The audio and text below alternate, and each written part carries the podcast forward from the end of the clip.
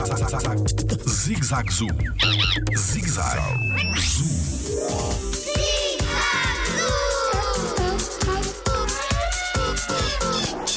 O que é uma pantera negra?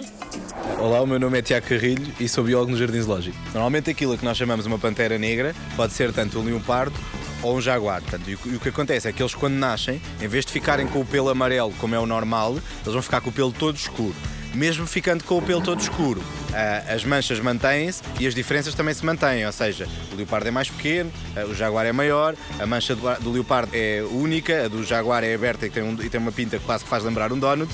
Ah, em todo o caso, para os cientistas, tanto um como o outro são chamados de pantera. Portanto, o nome científico, a primeira parte do nome científico é pantera. Jardim Zoológico. Pela proteção da vida animal.